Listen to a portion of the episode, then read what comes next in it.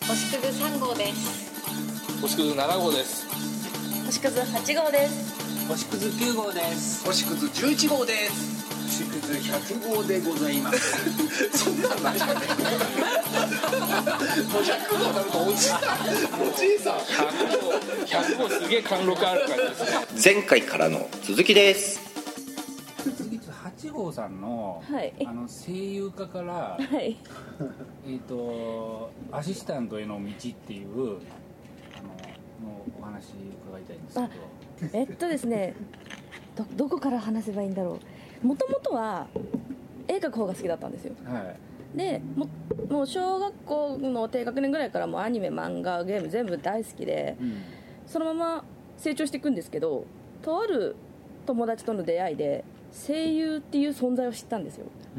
うんでそこからそっちの世界にちょっとのめり込むようになってうんすごい好きな声優さんができちゃってはいこの人と同じとこで働きたいっていう気持ちが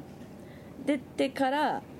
進ちょうどそれが中学校3年生ぐらいの時はでい進路の時でして、やっぱ私もちょっと勉強苦手だったんではいバカばっかりなあのてかむしろあの高校は楽しいことをしたいなっていうのがまず目標だったんですごいですねもうあの将来性皆無ですよねもうそれでで将来はどちらにせよその自分がメインにならなくてもこっちの業界で働きたいっていう気持ちがあったんでとりあえずそういう専門のコースとか学科がある学校に行こうって言って探したのがその7号さんが行った学校と同じ学校でこれ学校紹介みたいなことですねこれそうですねでその時は自分は声優さんにハマってたんでとりあえずじゃあ声優学科に入ろうって言って入ったんですけど結局その途中でやっぱり絵描く方がやっぱ好きだなっていうふうに戻ってきてそのまま絵の道にずっと来た感じですかね、同人は最初に一緒に始めてそうですね始めたのは一緒で最初8号の方が売れてたんですあーだから俺悔しいと思 ってあふざけそんなれぞれ違うやつをやってたそうです全く別のことをしてたんです星屑8号でやってたんですあ別のペンネームですねあ全然のペンネーム違うはい何号だったんですかその時はですね号だけ書いてた別に言っちゃってもいいんですけど、まあ、別ペンネームは星野なずなんて言うんですよ、はいはいなのでそっちの方でずっと活動しててあこの前話してたみたいにあのトーンも張れないし、うん形式も分かんないし原稿の作り方が七五さん分かんないっていそううんなんですでよ話考えて線を書くしかできないですで私は 漫画に関してはそうそうなんですそうなんで私は全部自分でやってたんで、全部できるんですよ一応作業だけで言うなら、あ漫画を作る工程っていう意味ではい、1から10までみたいな感じでできるんで同人をやってた時も一応原稿のお手伝いはしてて んプロになるって言われてえだって原稿どうすんのみたいな風になってから私もちょっと必死でその辺を勉強してこっちの今アシスタントに結構小回りのこととかを聞いてみたいないやなんだろうその辺はやっちゃってますねあーこういう効果的なこととかですその辺も結構あだから俺が指定を出してそうですそれを書いてもらうのなんか本当なんだろうこう言っちゃうとあれなんですけどなんか直感型なんですよはいは俺だから思いついてえこここういうシーンだからっていうのはあるんですけどそう方法が分かんないんでこここんな感じのでって言ってそれをこうシーンにしてもらうみたいなあの作業してる時ここあれこれどういうことっていうのをすごい聞き返さなきゃいけないところが結構あるんですよね感覚でやってるからね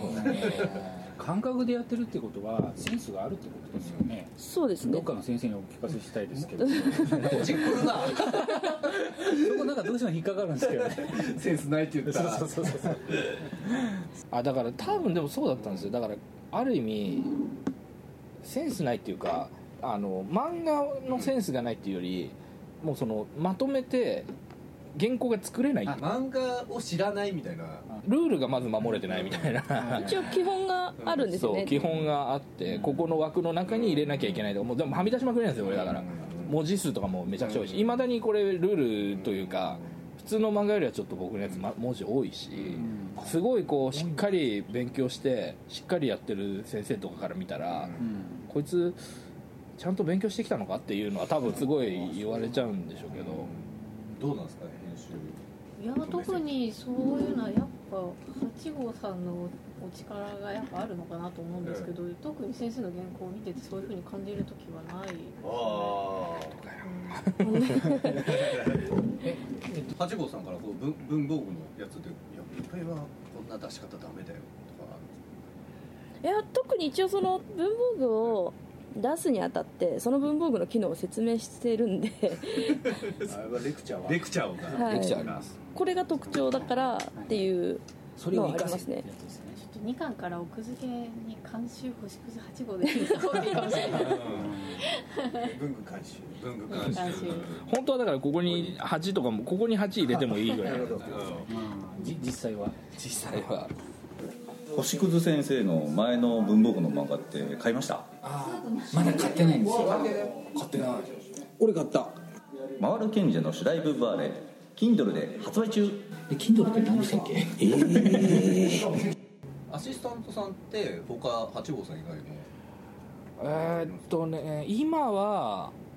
あんま使ってないですね前やっぱ 2, 2個連続でやってた時はもうどうしても間に合わなくてその専門時代の同期のやつとか、まああくまで知り合いの範囲はいではいでできる人に呼んで背景とかあのなんだろう人混みとか書く時は手伝ってもらってたっていうとこですかねそんなに本格的にアシスタントを使うっていうのはじゃあけ結構やっぱじゃあ大変ですよねそうすまあそうですね結構書き込みも多い方なので あの書き込みとかも割とこういう漫画って単線でみんなサラサラって書くんですけど俺あんまりそういうの器用にできないからめっちゃいっぱい書いちゃうんでそれも長いので結構時間はかかりまするとよで文房具だけ書きゃいいってもんじゃないですもんね背景もでもそれあの知らなかったんですけど久々に漫画読んで、まあ、こういうジャンルの漫画だからなのかわかんないですけどこの言ってる人ごとになんかフォントが違うんですねこあれあそうかなあこういうこういうところああまあセリフとそのそうですね場所場所によってここはなんかゴシックになってはいるし、はいはいこの辺はそうですね 小そう沢さんでいうのすはね編集が全部入れてますねここはこの書体っぽいみたいな感じあーなんかその書体に役割があるんですね、うんこういう場合はこの書体でとでかそうですねそれはこうあのこういう少女が出てくる漫画だからですか、いや全部そうだと思いますよパソコンの技術が進んだんで昔より、はいあの社食する時の文字のバリエーションが多分その書体のバリエーションが昔より増えたあーか僕らら昭和の漫画しか読んでないからテレビのテロップと一緒 ああそうかそうかそうか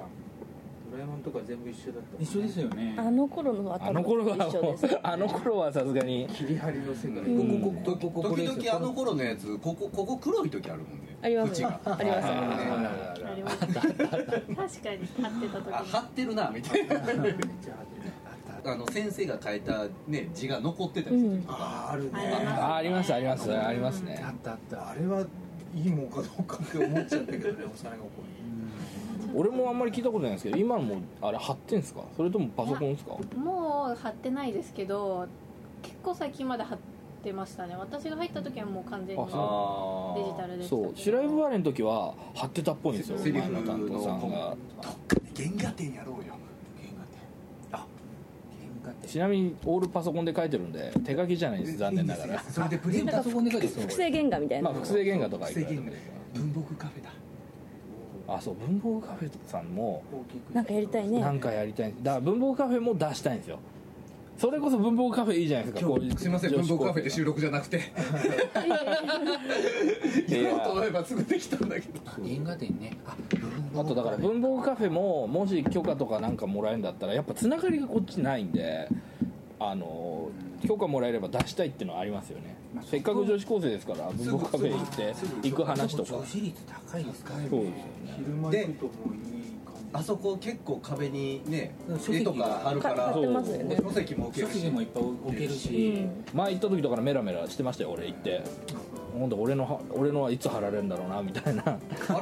全力であのランチョンマットに書いてくればいいんですよそうそうそうそう、ねそういう勇気がないですよだってチキンです から僕じゃあ横についてきます一緒に行きます応援してくれるよ背ね中をガーン押しますからていうか誰や思てんねん星屑先生やろ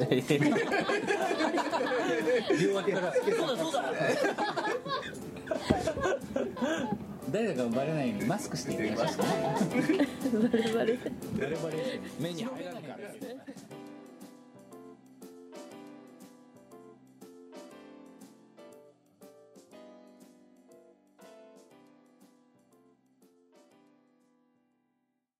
2巻が11 11月の25日11月の25日11月の25日11月の25日11月の25日11月の25日金曜日文具少女ののの第2巻発売中ただいま兄ちゃんまたヤンガンガン読んでんの